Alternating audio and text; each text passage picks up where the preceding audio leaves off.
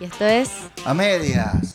un, efe- un episodio Con una invitada especial, Ay, sí. Lexis Rendón, que es defensora de derechos humanos y coordinadora. del, laborato- del Laboratorio de Paz. Gracias por estar con Bienvenida, nosotros. Alexis. por la invitación. Muchísimas gracias. Estoy muy feliz a de tenerte. Este, Yendri fue el que nos dijo, pero inviten a Alexis. Y yo, tiene divino. razón. Yandri es divino. Muchas gracias. Sí queremos mucho a. Yendri. Este, vamos a hablar de algo que ya les hablamos en los de Patreon, pero creo que es muy necesario decírselo a todos y que tengamos el espacio para hablar lo que está pasando en el país, que en este punto es sobre lo que pasó con la Cruz Roja, que fue la intervención por parte del TCJ para imponer una junta directiva distinta a la Cruz Roja venezolana. Eso fue es un ataque a la sociedad civil, un ataque a, a, a las ONG, un ataque a la parte humanitaria. ¿Y qué es lo diferente en esta, en, en esta intervención? Es que no se utilizaron a personas directamente del PSUV, ¿no? Sino que a empresarios, a gente de organizaciones políticas que supuestamente son opositoras y tenemos esa narrativa que como pusieron a gente preparada es algo justificable, no lo es, no se puede justificar y tenemos aquí a Alexis para que nos explique. Madre, ¿qué piensas de lo que pasó? O sea, ¿cómo tú lo calificas desde tu punto de vista defensora de derechos humanos? Yo pienso que es gravísimo, es un precedente muy grave que atenta contra las libertades asociativas en el país y por lo tanto es una ilegalidad, aun cuando se revista de una normativa emanada del TCJ y todo lo que a raíz de esa cautelar, que en realidad es casi que una sentencia, que le da todas las facultades a una junta interventora del color que sea, pero que es violatoria de la libertad de la autonomía de la Cruz Roja, todo lo que viene de ahí posterior no puede ser revestido de bueno, ningún fin puede estar revestido con medios ilegales, ilegítimos, que de alguna forma atenten las libertades democráticas que todos tenemos que defender en todo momento. Entonces, de, de entrada, está mal, sigue estando mal.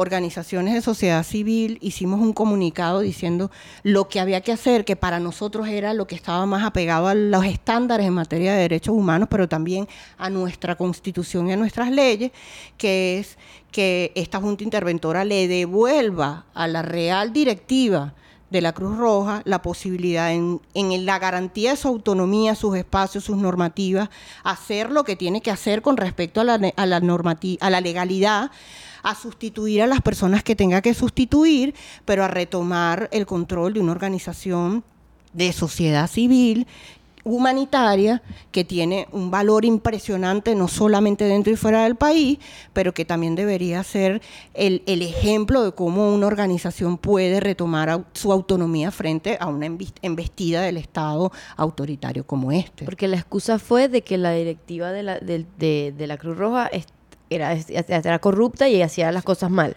Pero eso está mal, porque es, es cierto que hay denuncias, ¿verdad? Presuntas eh, delitos que se hubieran cometido por parte de la persona que ejercía la presidencia y algunas personas que pudieran estar comprometidas en su accionar dentro de la Cruz Roja, pero que no es nuevo, tiene tiempo, es decir, tiene muchos años estas denuncias. Había eh, una inacción por parte del Estado porque parte de las denuncias de actuaciones de corrupción, de violencia, de maltrato contra los empleados estaban de alguna forma respaldados por personas vinculadas al Estado. Y a, y a- y a instituciones muy importantes del Estado, incluyendo supuestamente el Tribunal, supuesto de- Tribunal Supremo de Justicia. Entonces, lejos de actuar en el momento que se tenía que actuar para que aquí hubiera un cambio y una investigación personal a quienes cometieron esos delitos, se usa eso cuando ya no sirve a los fines de lo que había estado sucediendo para intervenir la organización.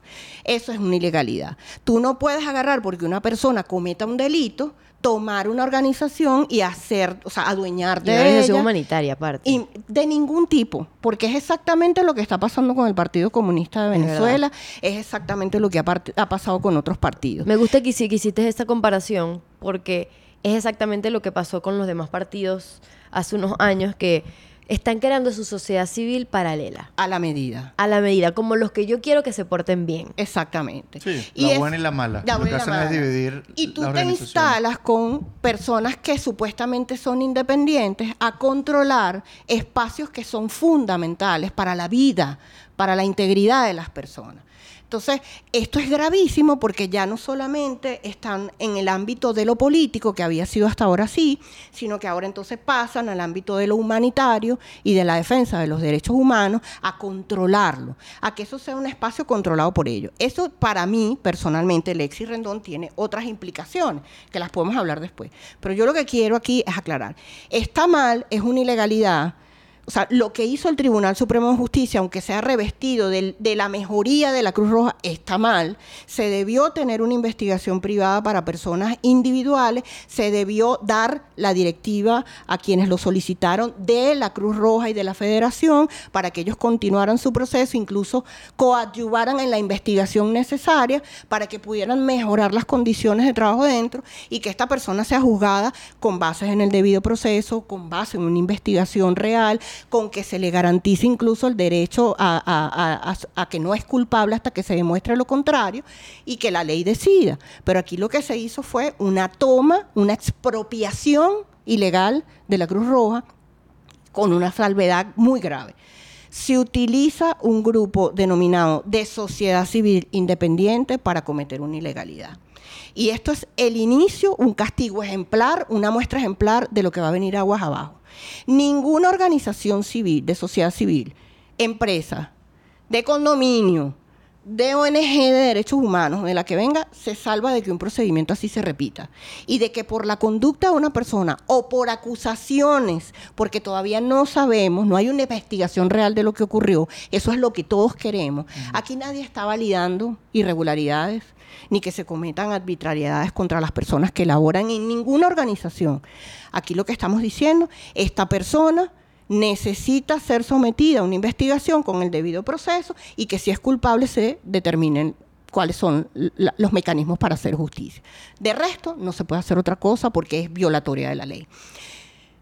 Teniendo esto claro, no se puede justificar una ilegalidad para tener un fin que no sabemos cuál es el fin. Como el fin justifica los medios. porque además, ¿cuál es el fin? La Cruz Roja dejó de ser autónoma, aunque allí se presente el Papa, aunque allí se presente, bueno, no sé, la, figura más respetable que ustedes tengan en su vida y la va a manejar, esa persona está siendo partícipe de una ilegalidad. Y lamentablemente, en un estado, si tú me dijeras que estamos en Suiza, yo te puedo creer que a lo mejor realmente ahí hay independencia. Bueno, se le dio a una persona con probidad.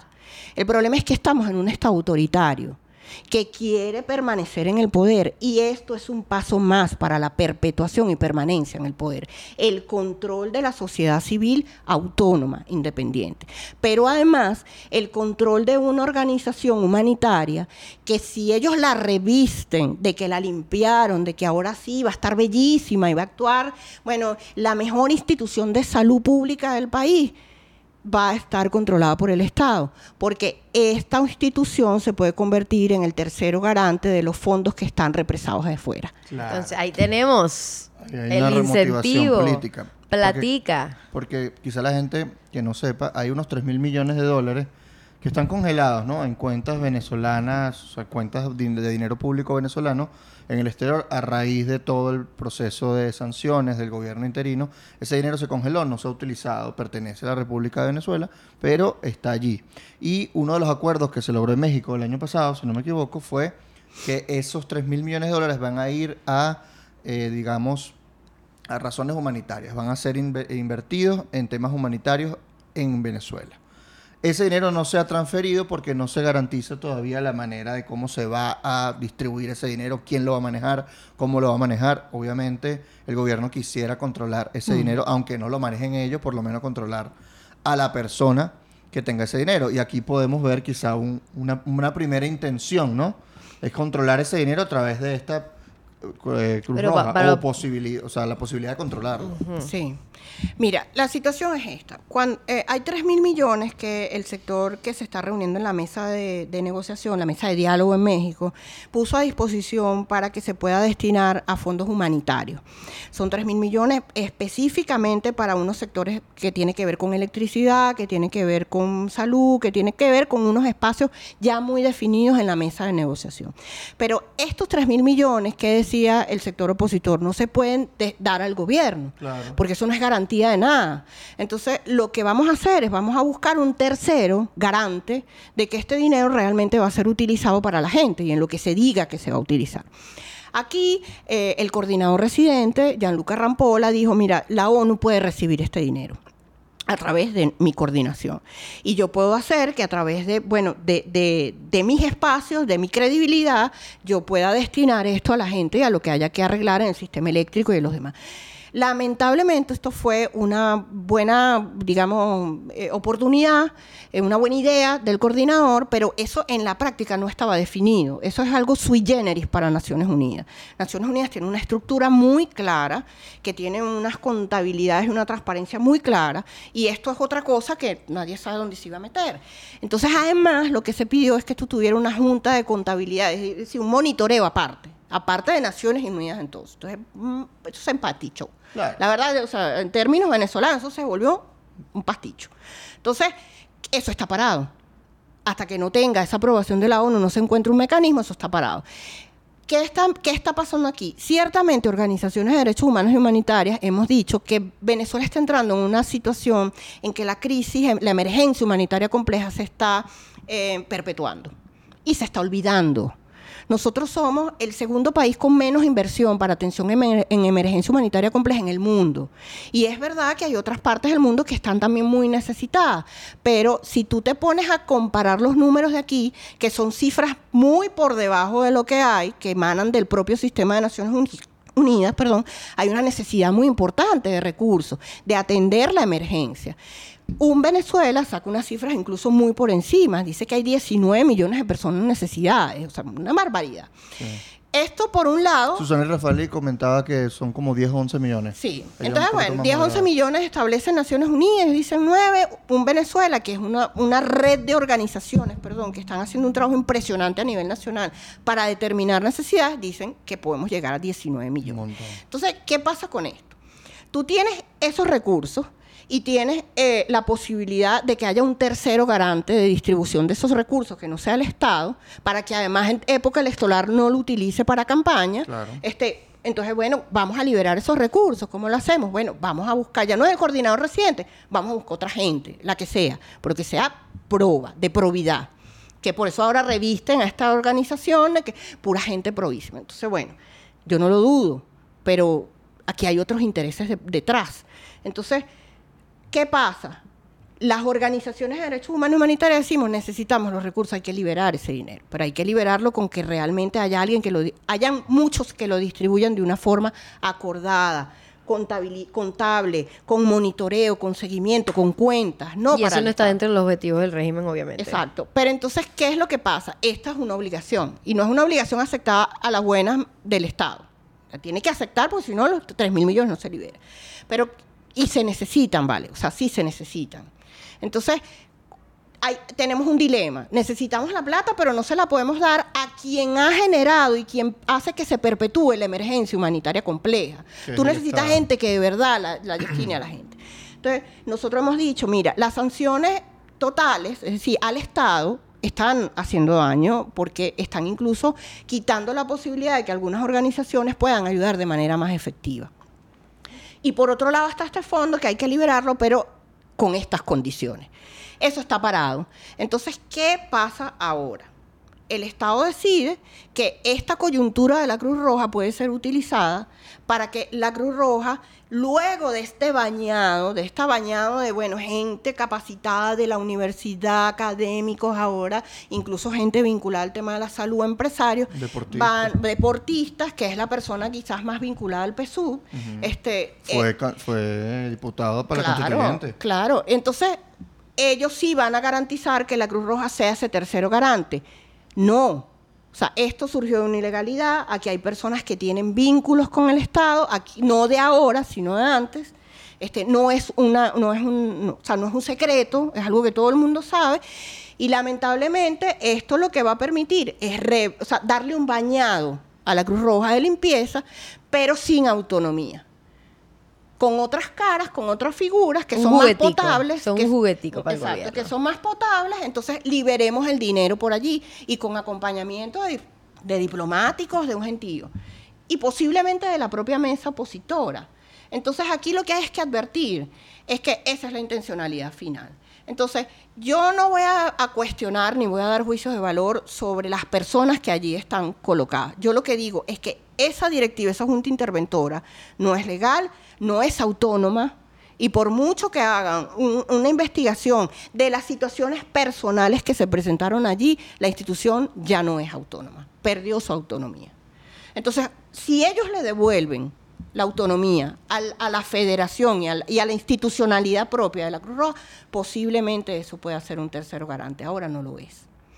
Y una vez que el gobierno diga que por ahí puede manejar los fondos, va a tener la mano allí metida para destinarlos a donde quiera. Y esto es campaña electoral.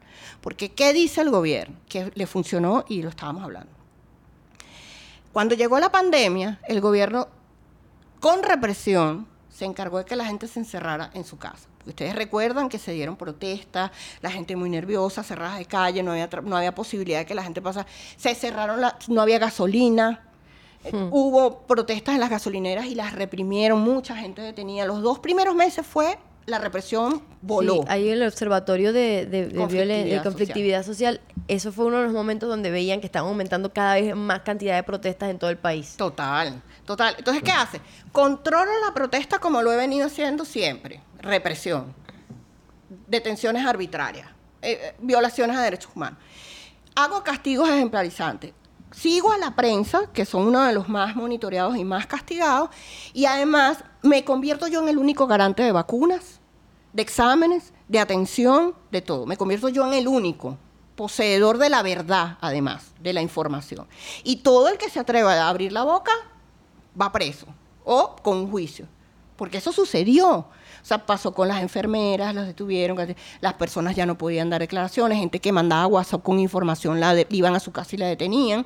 Esto es un Estado que tiene una investigación abierta por crímenes de lesa humanidad, cuyo principal motivo es la persecución política. Y la persecución política tiene que ver con la disidencia, con la verdad, con expresar lo que está pasando en un país que, que limita tus derechos. Entonces, este es el Estado que tenemos. Este Estado a, pesar de eso, se convirtió en la única posibilidad de que la gente tuviera atención, tuviera alimentos, tuviera todo. Entonces, generó una expectativa de que podía resolver el tema del, COVID. Y la gente, el único referente que vio fue el Estado. Y por eso después de la pandemia, la legitimidad de los partidos se vino al piso. La legitimidad de todos los actores se vino al piso, porque ese fue el único referente. Y lamentablemente, para o sea, lo complejo, subió en los niveles de expectativa y, de, credibilidad de la gente. Es decir, el presidente Nicolás Maduro subió en las encuestas. Ellos lo que están ahorita pensando es que pueden ganar unas elecciones legítimamente si ellos destruyen la credibilidad en el CNE, destruyen la capacidad del CNE, destruyen la capacidad organizativa de los partidos opositores, destruyen la capacidad organizativa y de confianza de las organizaciones de sociedad civil y se convierten ellos en la única opción. Entonces, el problema no es que nosotros, la gente, digamos, el pueblo, no vaya a votar. Es que su gente, sus aliados vayan a votar por ellos. Y que ellos puedan decir, ganamos con dos, tres millones de votos, somos legítimos, y ahí sí se acabó todo. ¿Y qué es lo que va a pasar? ¿Va a venir una transición concertada? No. Va a venir una perpetuación del poder porque nosotros estamos en un Estado autoritario que además responde a una, una ideología autoritaria esta es una ideología basada en un pensamiento revolucionario y la revolución es la búsqueda del paraíso en la tierra. Entonces esto es como pensar, eh, no es enfrentarse a cualquier, a cualquier ideología política, es enfrentarse a una secta. O sea, te lo estoy diciendo en términos muy básicos para que la gente lo entienda. Esto es muy pedestre lo que estoy diciendo, pero es así. Ellos están convencidos de que ellos representan la verdad, el futuro, lo mejor para la humanidad. Y cuando tú representas lo mejor de la humanidad, tienes una excusa para ponerte por encima de cualquier cosa. Y cualquier cosa está justificada. Claro, te pones por encima del bien y del mal. Y eso es lo que está haciendo el Estado. Y es lo que ha pasado en Cuba. En Cuba hubo un lavado de cara cuando sale Fidel, cuando luego sale Raúl, pero sigue habiendo una dictadura interna con una limitación gravísima de las libertades o con una dependencia terrible de las personas de necesidades humanitarias. Yo lo que, lo que te quería preguntar es sobre tu opinión. Yo sé que dijiste que no querías tener ningún juicio de valor con esas personas, pero algo que está pasando en el país es que ya lo mencionamos, es que el gobierno está utilizando esa estrategia de cooptación para crear su sociedad civil paralela. Entonces ahora no O podemos... la que le es útil, más que paralela, es como la que le sirve. Exacto, exacto, la que te sirve, pero al final tienes la, la real que sí se opone y tiene a otras personas que se disfrazan con, con que son pragmáticos, que creen que tienen ese el poder o, o algún tipo de posibilidad de cambiar al gobierno o que el gobierno cumpla objetivos a favor de las personas, ignorando el contexto que estás diciendo, ignorando que esa es su naturaleza. Ellos no van a cambiar su naturaleza, aparte cuando tienes cero incentivos para hacerlo, ¿no? Entonces estas personas, para los que, mm, los que nos están escuchando, que quizás nunca lo han escuchado, es una organización que se llama Foro Cívico, ¿no? Eh, yo nunca supe qué se o es un grupo de organizaciones. Es un grupo de organizaciones, pero creo que la principal, que es la que, no- bueno, de mi parte es la que me llama la atención, es que es una organización que tiene, bueno, dicen que son opositores, son personas que sí han estado eh, teniendo su, su narrativa opositora, que a pesar, hace como un tiempo para acá, a veces su narrativa es rara y no creo que vaya con objetivos que de verdad se oponen, pero había algún tipo de pluralidad en la sociedad civil, pero cuando esto pasa, que hay un, un interrogante. O sea, ¿quiénes son estas personas y cuáles son sus, sus objetivos y sus intereses? Porque no me puedes decir que eres una, una organización de la sociedad civil, que no son ONG, me estás diciendo que no son una, una ONG, eh, no tienen fines humanitarios, desde dónde salieron, pero el punto es que el presidente, el que preside esa junta interventora, eh, el expresidente de Fede Cámaras, que es parte de, de esa organización. Y si no me equivoco, hay tres personas del Foro Cívico ahí adentro.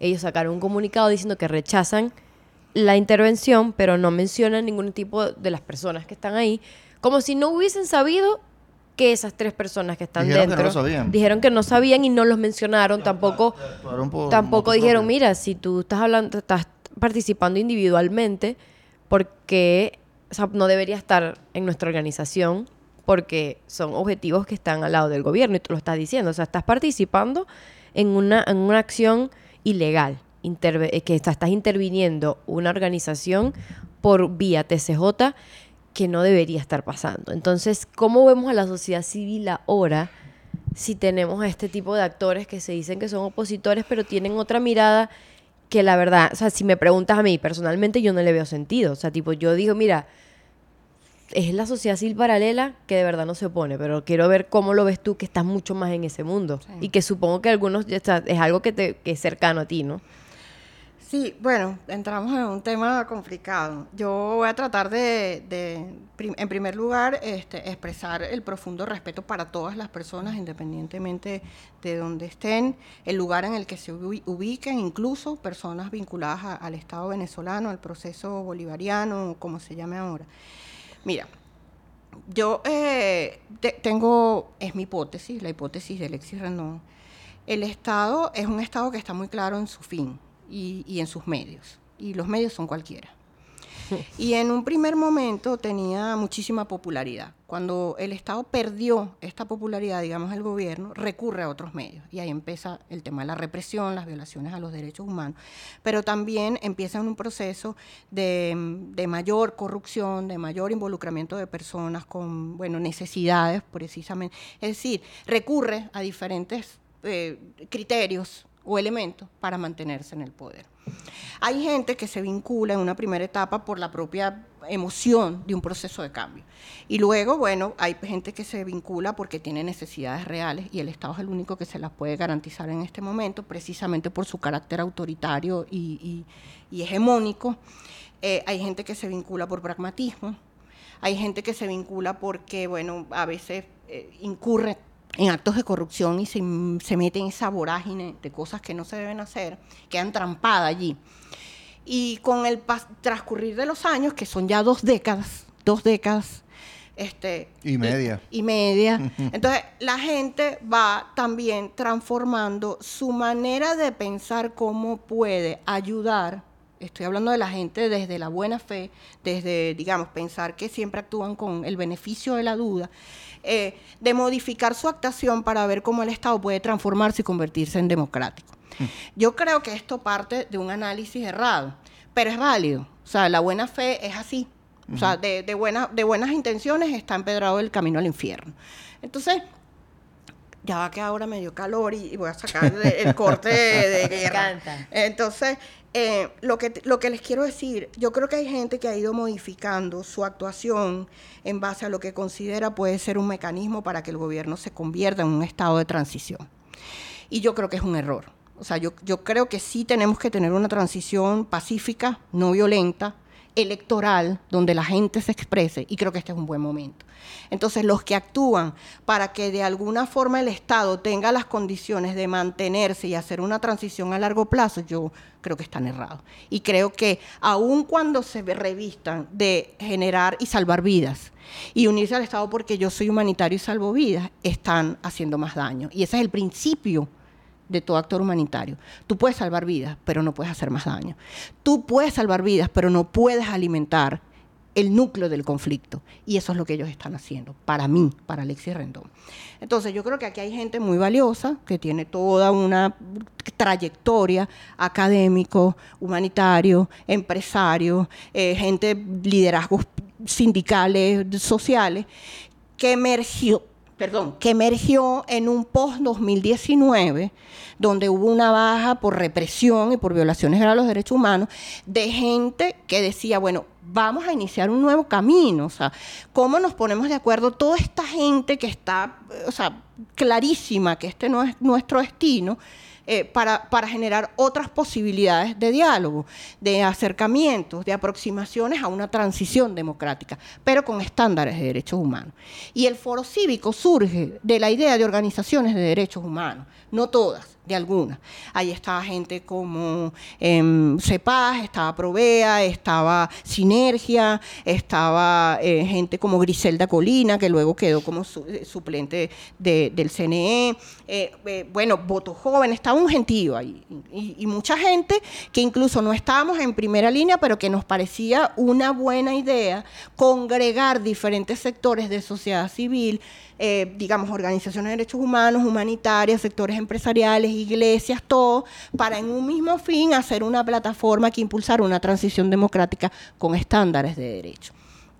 Esto lamentablemente lo que sucedió es que hubo algunos sectores y algunas personas en específico que asumieron, es decir, que repiten lo que de alguna forma se critica al gobierno. Y son acciones muy autoritarias, muy poco... eh, se habla de debate y de diálogo, pero existe muy poco. Entonces, ¿qué sucedió? Viene el, si ustedes se acuerdan del momento de Miraflores, donde un grupo del foro cívico fue a, la pre- a la- a- a Miraflores y se reunió con Nicolás. Sí, eso fue Ok. televisado, ¿no? Sí, ya ahí hubo una fractura. Claro. Ya venía muy mal porque no se ponían de acuerdo. O sea, es muy diverso el foro cívico y esto fue como un punto de inflexión. Y gente que había sido fundadora del foro cívico, que además había apostado con todo el afecto del mundo, se retiró. Pero ese retiro nunca fue público. Entonces mucha gente cree que foros cívicos son organizaciones de derechos humanos, humanitarias. No, ya no.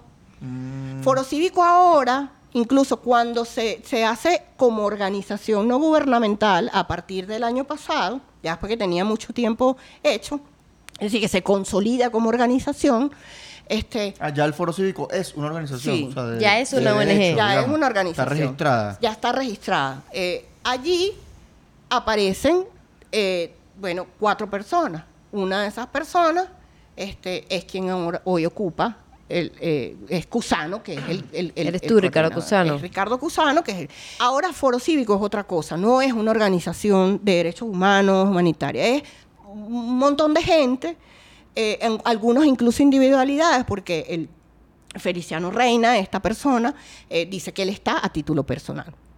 Pero No ya ellos... de su organización, que es Acción No exacto. Pero ya Foro Cívico es una organización que tiene vínculos con varias organizaciones. Pero allí hay un, se desconoce cuáles son las organizaciones, se desconoce cuáles son los fines, los principios que los median. Y esa eso tan difuso es lo que permite este tipo de situaciones donde ellos consideran que está bien participar en una ilegalidad. Porque ellos después pueden ver en esto una oportunidad para hacer cosas por el país. Y eso está mal. Perdón. No, este es algo que, que creo que hemos mencionado bastante, pero creo que muchos invitados llegan a ese punto, que no hay un sustento académico, no hay un sustento, o sea, un ejemplo que valide esta, esa actuación Esa de hipótesis. esa hipótesis de que si yo actúo y sea un poquito pragmático, flexible con el gobierno, yo los puedo democratizar a ellos. Y es todo lo contrario. En vez de que tú lo democratices a ellos, a ti te cooptan. Y tú ahora tú eres autoritario, ahora tú estás participando en el juego autoritario con la excusa Exacto, te corrompen o estás participando con la excusa que tú estás haciendo un bien, pero lo que estás haciendo es ponerle una careta más fácil. Y a- y es Le estás una- lavando la cara. Y es algo que hemos visto, o sea, los han doblegado, básicamente, a, a- a los partidos políticos que se oponían, o bueno, se siguen oponiendo, eh, van y los dividen y hacen un partido con el mismo nombre doblegado. Entonces, ¿qué, qué les hace pensar que ellos no se van a doblegar o ellos no los van a doblegar? Es una, ah, para mí es una postura muy soberbia. o sea, yo muy soberbia. eh, y, y- y- y quizá en eso están equivocados. En, en- en mi opinión, es una equivocación pensar que puedes democratizar a alguien que demuestra por todos lados que no tiene intención de y democratizar. que no tiene incentivos, no Y- tiene nada de eso. Y de, y de esa manera también, de alguna manera, está culpando a la sociedad civil de que es la que autocratiza al gobierno. Como tú mencionabas muy bien, que no, que por tantas eh, guarimbas, tantas protestas lo, lo autocratizaron. No, o sea, la ideología autoritaria viene en el centro, en el corazón del chavismo, y desde, el- desde los comienzos del chavismo. O sea, entonces también es un poco denigrante de la sociedad venezolana pensar eso, ¿no? Que, que no, que el, el- el O sea, chavismo se puede democratizar si nosotros somos buenos con ellos. ¿Qué te hace pensar eso? O sea, yo, yo, lo- yo sí lo voy a hacer directo, a mí me ofendió durísimo. Claro que O sea, a mí ofende. me ofendió. Yo llegué a pensar en irme del país después No, de de- a mí me dolió mucho porque yo dije, yo sé que uno está trabajando para esto, uno está muy, a uno le duele Venezuela, a uno le duele su trabajo, a uno le duele hablar de esto. Y cuando ves que personas que dicen estar de- del lado democrático están participando de eso, y dije, qué tan fragmentados estamos, que ya no sabemos si el que tenemos al lado de verdad está comprometido con la causa. Porque vamos a suponer que sí piensan que puede democratizar el país. También está el- la otra cara de la moneda en la que si tú no sigues lo que él piensa, tú eres radical o tú eres una persona que no estás viendo los dos lados o que estás estigmatizando mucho y estás yendo muy directo y tienes que ser más flexible. Y es ahí que mira cuál es el contexto en el que tú estás viviendo, en el que denunciar lo que pasa y mencionar qué es este gobierno es- es algo radical. O sea, ya eso es una muestra de que te están cooptando y que de que te están manipulando a cierto punto en el que tú solo eres instrumental a su estrategia. Pero la verdad, o sea, tipo, ya de que desde que estás en una organización que, que literalmente la intervinieron ilegalmente y que eso no, no levante alertas, ya eso es muy preocupante. Entonces, claro, para más bien el mensaje que le quería dar a ustedes es como que pa- est- a este es el punto donde está la sociedad civil venezolana y los partidos opositores y cómo el gobierno está actuando para dividirlo mucho más, porque eso sí lo dijiste en cámara, que es que era, ya es costoso, ya es costoso de que el gobierno vaya a un nivel de represión masiva como fue 2017 y 2014, porque muchos costos políticos para ellos y tienen repercusiones que están viendo en este momento. O sea, la, la, la investigación en la Corte Penal Internacional no es de gratis, es por 2017 o 2014, 2017, ¿verdad? 17 Y 14 también. que 14 en adelante. Ni 14 en, en adelante. ahora también. Entonces ellos saben que es costoso eso, o sea, decir, mira, va a haber, no sé, una protesta y vamos a, reprimir masivamente es un, es un costo político muy alto para ellos. Entonces, ¿qué les sale mejor? Dividir y tener esas represiones muy específicas que sirvan de ejemplo para que los demás no actúen. Mira, quédate quieto porque estas cosas te pueden pasar, ¿no? Entonces tienes a esa sociedad civil moderada, entre comillas, y a los que de verdad se oponen, que ahora supuestamente el rebranding que le trata de hacer es que son radicales, ¿no? Sí. No, y yo te quería preguntar, Lexi, en el mundo humanitario, eh, ¿cuál ha sido la respuesta? Hemos visto muchas respuestas de personas. Yo he visto más de personas que están en contra. No sé si el algoritmo funciona para lo que a mí me gusta darle like. También. Y no he visto cosas de gente que no que está a favor. He visto alguno que otra Yo sí he visto. persona justificando. Yo sí he visto uno- unos videitos ahí que para pensar. del Tribunal Supremo diciendo que no, algunas, pero muy pocas personas he visto yo, ¿no? Dentro del mundo humanitario, los grupos humanitarios, ¿cómo vieron esta, digamos, esta medida cautelar de la- del Tribunal Supremo, esta Junta Interventora de la Cruz Roja? ¿Y cuál es el, digamos, el sentimiento general, ¿no? ¿Cómo, cómo es la radiografía hacia adentro de la sociedad civil o de estas organizaciones? Bueno, voy a empezar por lo último, pero quería ah, de- decir un par de comentarios sobre lo que dijeron. Em, yo creo que fue una sorpresa, tanta sorpresa como cuando aparecieron algunas personas en Miraflores. La verdad es que fue un baño de agua fría. eh, sabíamos que iba a haber una intervención de la Cruz Roja, era prevista porque el Estado actúa así. Lo que no nos imaginamos fue la incorporación de estos grupos de sociedad civil. Pensábamos que iba a ser el mismo patrón, alguien del PSU, alguien de la institución, algún funcionario público, eh, pero la verdad es que fue una sorpresa, fue un dolor. O sea, creo que es, es doloroso ver que el Estado ha logrado permear en la sociedad civil a este punto en que se prestan para una situación como esta, tratando de revestirlo de una buena acción o de que en el futuro se pueden hacer buenas acciones a través de allí. Eh, yo lo respeto, no lo comparto, pero fue una sorpresa, creo que ha habido mucha discusión interna, hay mucha, em, digamos, eh, cautela eh, sobre lo que está ocurriendo, pero toda esta información también se ha hablado con el coordinador residente, se ha hablado con los diplomáticos, se ha hablado entre las organizaciones, porque es un precedente nefasto para las organizaciones de sociedad civil, incluyendo las humanitarias. O sea, quien dice que Caritas no pueda pasar por esto, que es una de las organizaciones más grandes, o por ejemplo alguien como Alimenta la Solidaridad. O sea, todas estamos en, una encrucijada donde podemos, podemos ser víctimas de una situación como esta, pero además todas están conscientes de que no estuvo bien, de que no está bien. Entonces, creo que ahora ellos están haciendo un esfuerzo porque toda esta reacción adversa que no pensaban que se iba a encontrar, sobre todo esta sociedad civil que está hablando de esto, eh, pueda dejar como un periodo de tiempo donde esto empiece como a tener unas aguas tranquilas, empiece a haber un cambio dentro de la institución y que esto permita entonces que algunas organizaciones que por necesidades o por mandato de salvar vidas puedan incluso acercarse o puedan incluso de alguna forma bajar un poco el tono. Porque ciertamente aquí tenemos varias cosas, yo creo que ahí quiero empatar con lo que tú dijiste. Es un tema de soberbia también. Y es un tema de soberbia cuando tú, el Estado cree que como él tiene la razón última, él está por encima de cualquier cosa. Y se convierte en un Estado soberbio que no oye, sino que tiene un, un fin. Y ese fin vale cualquier cosa. Eso puede suceder incluso con las mejores intenciones, que tú te conviertas en una persona muy soberbia. Con la academia, donde tú una hipótesis, esa es la teoría que tú vas a mantener y te vas ahí, no te importa el resto. Y por eso hemos visto que muchos académicos, incluso intelectuales muy importantes de la humanidad, han servido a cosas como el nazismo. Y, y en Cuba y en otros lados. O sea, gente que a uno le duele porque uno la admira como, como académico. Eso pudiera estar ocurriendo ahora. Y pudiera estar ocurriendo incluso con sectores del ámbito humanitario que por el tema salvar vidas se convirtieron en una especie, o sea, se, montaron como una especie de pedestal. Yo salvo vidas, entonces yo me reúno con cualquiera, cualquier cosa y cualquier cosa es válida. No, el principio de no hacer daño tiene que estar por encima también de cualquier cosa. Tú no puedes darle una solución a una persona, digamos, a menos que sea un cáncer terminal, ¿verdad? Para poner un ejemplo que entienda la gente, eh, de darle paliativos. Tú tienes que ir a la fuente del problema, cambiarle la alimentación, hacerle una extracción, hacerle radiación, hacerle quim, hacer todo para salvar a esa persona. No darla por muerta cuando el cáncer todavía no es terminal. Yo creo que en Venezuela no estamos en cáncer terminal. Yo creo que se pueden hacer cosas y tú tienes que coadyuvar para que eso genere una sanidad para el país. No puedes empezar a ponerle parches para que el cáncer siga creciendo. No puedes seguir dándole azúcar a una persona que tiene cáncer, porque el cáncer va a seguir creciendo. Entonces yo creo que en este momento hay algunos actores humanitarios que están involucrados en este proceso de la Cruz Roja, que están actuando bajo la mirada de que nosotros tenemos que poner paliativos. Pero eso lo que está haciendo es que está matando a otra gente mientras tú salvas unos pocos. Entonces, yo sé que es muy duro lo que estoy diciendo, pero es así. Claro. Porque no es solamente salvar la vida de la persona, la vida, la vida.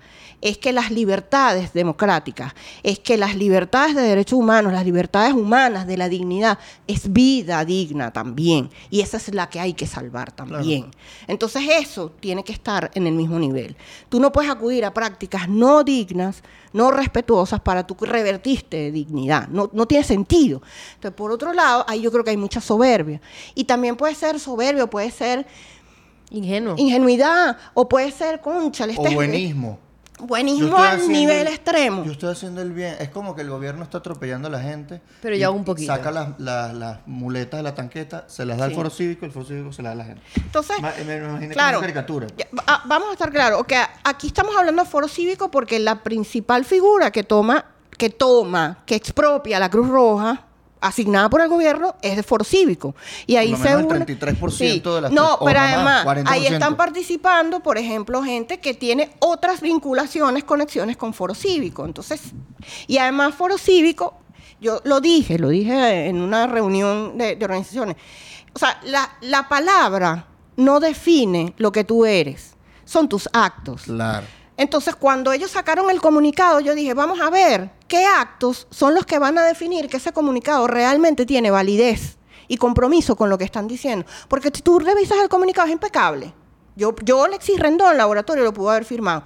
Pero al día siguiente, que ellos estaban diciendo que estaban en desacuerdo, apareció el señor Bolmer, que también es de Foro Cívico, que en la Hacienda Santa Teresa fue donde se hicieron las reuniones de planificación de Foro Cívico, asumiendo la rectoría también de la Cruz Roja. Entonces es un contra, o sea, eso no tiene sentido. Mm, es una contradicción. ¿Ah? Y si más adelante aparecen organizaciones de foro cívico activas, metidas de cabeza en el tema humanitario a través del fondo que se pueda aprobar por la Cruz Roja, eso es una acción que va a definir más el perfil de lo que son, de lo que es esa organización, ese pasticho de cosas. Que parecería que cuál es el problema principal de foro cívico, a diferencia de lo que tienen las organizaciones de derechos humanos, humanitarias, políticas, e incluso económicas. Las económicas es el pragmatismo económico, las políticas es la, la toma del poder, este, las humanitarias es la salvar vidas, las def- defensoras de derechos humanos es la dignidad, la vida, la democracia, todo. Es que ellos no tienen principio, o sea, no se entiende cuál es el cuál es la columna Como que, ¿qué vertebral de eso. ¿Qué eres? Eso es cualquier cosa. Entonces, no. Son como pragmáticos haciendo cosas Sí, de exacto. Entonces- pónganme donde haya que yo trato de hacer lo que Sí, puedo hacer por el bien. entonces ahí hay otra cosa. Entonces están los humanitarios y yo estoy aquí. Entonces en Foro Cívico hay una gente, yo soy pacifista. Entonces, yo para la paz, cualquier cosa. Tampoco. Eso es un contrasentido, eso es no tener manejo de lo que es la resolución pacífica de conflictos y menos lo que es una transición política en un Estado autoritario. No lo es. Los empresarios siempre han sido combustible para los autoritarismos, sobre todo cuando son utilizados a la medida del autoritarismo. Sucedió en Sudáfrica, sucedió en Latinoamérica y yo espero En la Segunda Guerra Mundial. que no los suce- nazis. y yo espero que eso no sea lo que el Estado. El Estado se está corporativizando para tener al empresariado pragmático a su servicio. Es, la opinión de Alexis Rendón, pero yo espero que eso- espero equivocarme, espero que un día me inviten otra vez y me equivoqué, me equivoqué. Pero eso es lo que yo veo ahora. Claro. Y esa es la advertencia que nosotros tenemos que hacer. Personas defensoras de derechos humanos, humanitarias. Todos queremos salvar vidas, todos queremos que en este país haya dignidad, todos queremos una democracia, todos queremos dejar de vivir en un autoritarismo. Y coño, se nos está yendo la vida en esto, y perdón por la, por, por la floritura. Pero, o sea, permítannos, no descalifiquen nuestra manera de seguir consecuentes con nuestros principios. Si yo no quiero claudicar en los principios, yo no soy una persona que esté en contra de salvar vidas o en contra de que uno pueda hacer algo. No, hagámoslo, hagámoslo bien. No metiendo más no dándole más alimento a un Estado que lo que quiere es estar allí, generando más miseria, más pobreza, más debilidades, más carencia, más represión por dominación.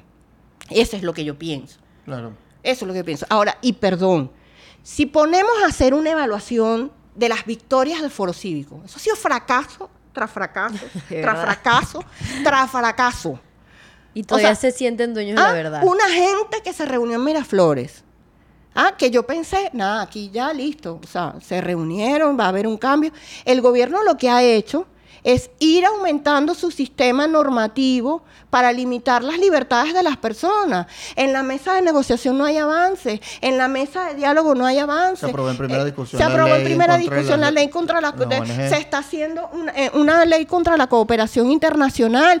Javier Tarazona sigue preso.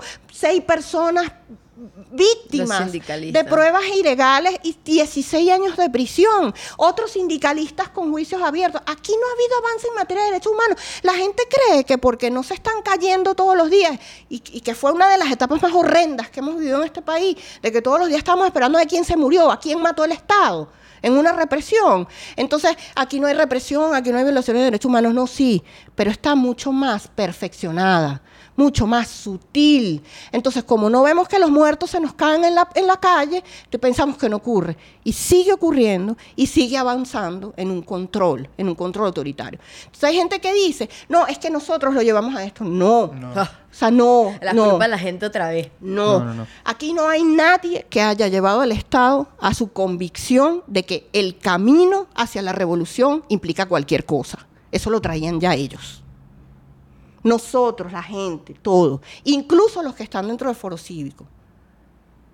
Porque yo voy a seguir a- a- apostando a la buena fe.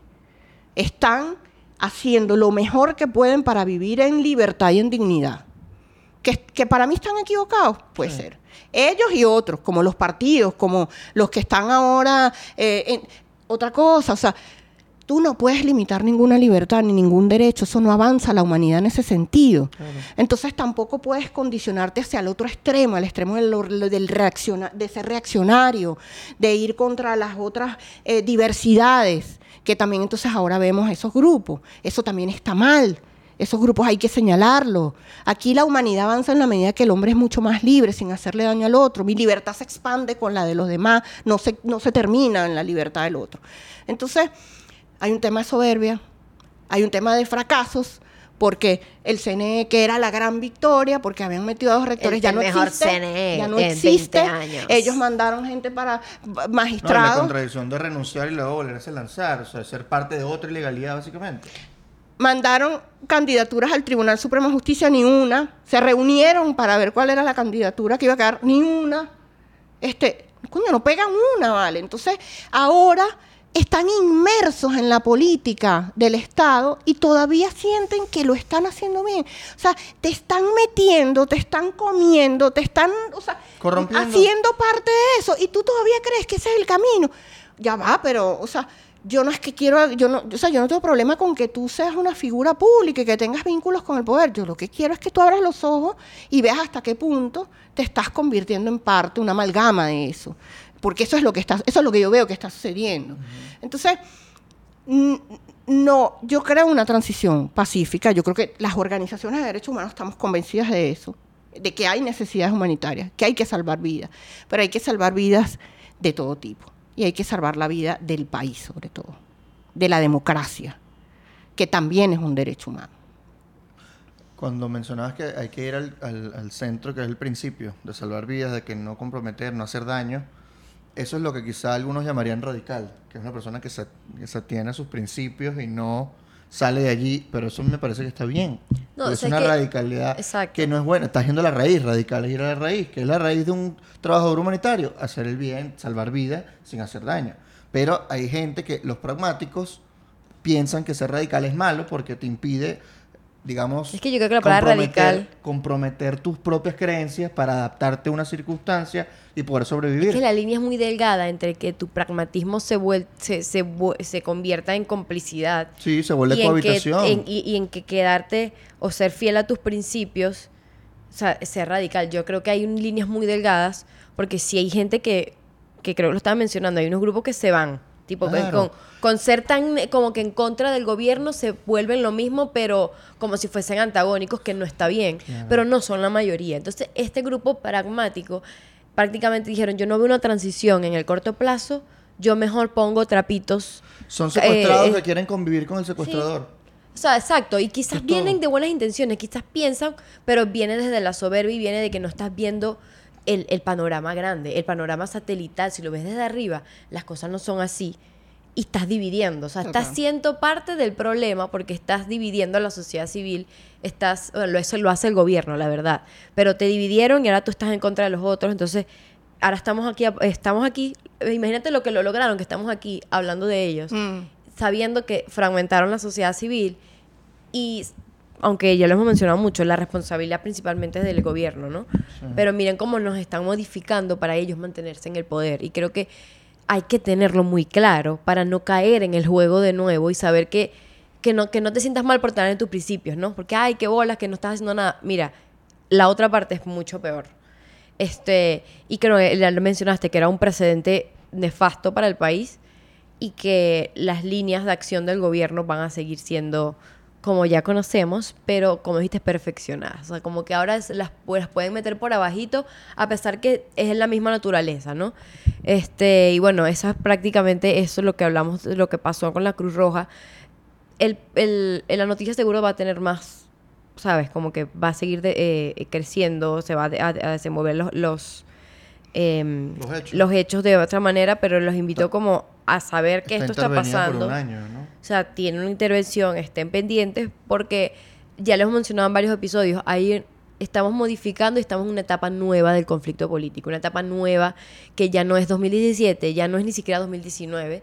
Entonces tenemos que estar como los ojos muy abiertos para saber cuál es la dinámica que se está creando, que tiene patrones viejos totalmente, pero hay una actuación como más, mm, como más escondida, como que tienen una, una careta que... Claro, porque que- ahora quieren el buen marketing. Antes no le importaba. Ahorita no, mira, estas personas honorables en esta, Sí. en esta junta. Si no hubiesen puesto pura gente, no sé, puros diputados del PSUV. Sí. no Puros diputados hubiese del PSUV. nada. Sí, a- a- aquí es importante eh, el tema que lo que lo conversamos, 2014-2017 fueron años de muchísima represión, violaciones a derechos humanos masivas y por eso se abre la investigación de la Corte Penal Internacional y por eso está la Oficina de Naciones Unidas aquí, del, del- del- del- del Alto Comisionado de Derechos Humanos, también está la misión de determinación de hechos, eh, la, bueno, eh, la, la- la OIT también está acá, eh, o bueno, ha venido acá y tiene un seguimiento muy arduo aquí, la CIDH, es decir, hay un sistema de protección que está acá, que es diferente al del 2014-2017 en el escenario nacional. Entonces, el Estado tiene que, eh, digamos, revestirse, o sea, aparentar. Eh, tú- tú, te, tú te vistes según la ocasión y según los invitados, ¿no? Entonces, como tiene estos invitados acá y tiene estos ojos acá, él va a tratar de revestirse de eso y se va a acompañar de la gente que le permita vender eso.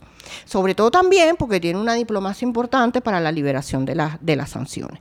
Entonces, de las sanciones generales y las sanciones individuales. Porque necesita dinero para la campaña. Necesita dinero para la por la campaña. economía. Porque cierta. no Total. más. Entonces, el Estado posiblemente, si tú logras fraccionar a la sociedad civil, la credibilidad en el CNE y te conviertes tú, como en pandemia, en el único dador, posiblemente aumente la posibilidad de ganar con votos. Eso es posible. O sea, eso tenemos que entenderlo. Entonces, nosotros lo que tenemos que hacer es, yo con lo de Foro Cívico, con lo de la Cruz Roja, que lo voy a poner aparte incluso, yo creo que estamos viendo señales que todavía son rescatables. Es decir, yo creo que en Foro Cívico hay una hay, un, fondo moral allí, de principios también, que puede eh, darle un otro sentido a quienes están de alguna forma dirigiendo Foro Cívico y a quienes están haciendo estas aprox- aproximaciones. O que termine de cantarse. Es decir, que la gente que se tiene que ir se vaya y ellos sigan con su rol, que su rol es un actor de sociedad civil político, no humanitario, no de derechos humanos, político. Y eso es lo que estamos viendo. Entonces eso va por su camino y el resto que agarre su camino. Lo otro es que esto nos permita divisar a tiempo cuáles son las prácticas que el Estado va a im- a implementar para ir a unas condiciones electorales que le sean mucho más favorables, pero que nos, nos, nos convierta a todos en enemigos.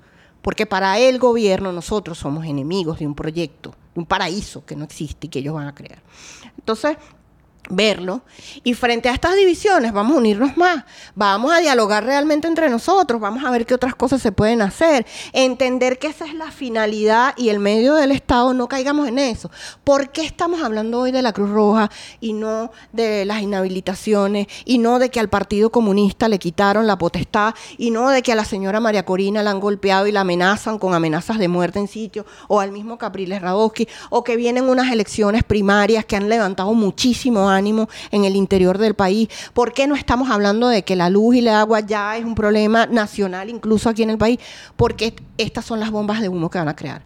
Ponernos a pelear entre nosotros para que ellos puedan ir clarito hacia un camino de mm, ganar las elecciones, de lograr el control y nosotros peleando por otros temas. Tenemos demasiadas necesidades ¿verdad? Como para no ver que también eso es como en la lucecita del gatico que te pone, ve para allá, entonces uno va, no, ya va. Esto es lo que está pasando. Esto es para donde yo voy, esto va a suceder, esto va a suceder, esto va a suceder, yo sé con quién puedo trabajar, con quién no. Vamos a implementar la posibilidad de que esta sea una oportunidad de que Venezuela vaya a unas elecciones en condiciones, porque es posible. Quienes venden que esto es imposible, Es totalmente es posible. errado, O sea, todo es, todo en el ámbito de lo político, para quienes están metidos en el juego político, es posible, es, es cambiable, nada es una certeza.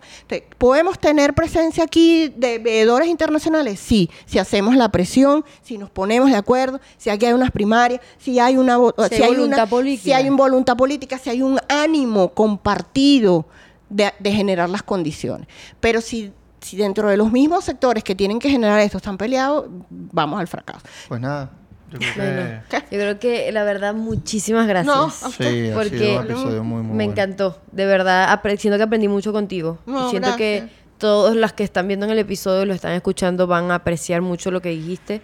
Este, y bueno, Sí, gracias por la honestidad, por la sinceridad, por... No, gracias a a ustedes, de- ah, gracias por estar acá, por seguir, por toda esa, bueno, vitalidad y yo creo que estamos en un momento para hacer cosas lindas y, y bueno, adelante y muchas gracias por la invitación, sí, hablé mucho, a veces No, pero me que- encanta, me encanta. No, pero bueno. rescato lo que dijiste, que, que a pesar de que puedas no estar de acuerdo con cómo se hacen las cosas por parte de algunos grupos, todos somos necesarios, a pesar de que, bueno, algunos, en tu opinión o en la nuestra, pueden estar equivocados. Bueno, al final, si no hacen daño o si no son, digamos, parte del sistema que, que hace daño y que ha- ha- nos ha traído a una crisis humanitaria compleja como la que vivimos, pues son personas útiles de alguna manera, ¿no? Son útiles, pero hay que señalarlas cuando hacen Cuando cosas hacen que no son, cuando se convierten, cuando Sí, están a punto de pasarse al otro. O sea, Que es el espíritu El de este el- episodio, el ¿no? No es el, espíritu sí, no es dividir más, sí, eh, es señalar lo que está mal. Sí, señalar lo que está mal y decirlo. Y bueno, y si cada quien toma su camino, pues lo tomará. Pero las definiciones son importantísimas en el autoritarismo. Son ¿Quién es importantísimas. ¿quién es quién? ¿Quién es quién y qué hace? ¿Qué hace qué? ¿Cuáles son tus ¿Cuáles acciones? principios te mueven? Porque los discursos van a ser siempre, no, yo soy chévere. Yo soy bueno". chévere. Pero cuál- ¿qué es lo que haces y que, tú, que respaldan tus, a tus acciones te respaldan lo que eres. Entonces, Totalmente. básicamente, eso es lo que Pero habla bueno, por ti. en conclusión, Quedamos a medias. vayan a... Sigan a de- Alexis. Ah, digas. Su, su Instagram o su Mira la- Twitter va mira, a estar aquí eh, en la descripción de YouTube. Eh. Lexis vino comprometida. Medias de Star con unas Wars. medias de Star Wars ¿Y arrechísimas. con ese es Yoda o ese Eh, no, es- Grogu. Es, Grogu y, Ah, y el Mandalorian. Y Mandalorian. Sí, Muy bien. Amazing, Yo amazing. tuve una, unas, ¿qué? Unas guacamayas, mira. bellísimo. Y yo- Y tú un cocodrilo. Un cocodrilo. Que me lo envió Fonfansox. Qué Para que lindo. sepan. Pero bueno, chao, síganos pendiente en Twitter, en Instagram, en TikTok y s- métanse a Patreon. Sí. Que en Patreon te- metemos cosas que no están censuradas. Totalmente. O por lo menos damos un poquito más de libertad cuando estamos hablando. Sí. Porque seguimos en Venezuela. Pero bueno, chao, los queremos. Chao, chao.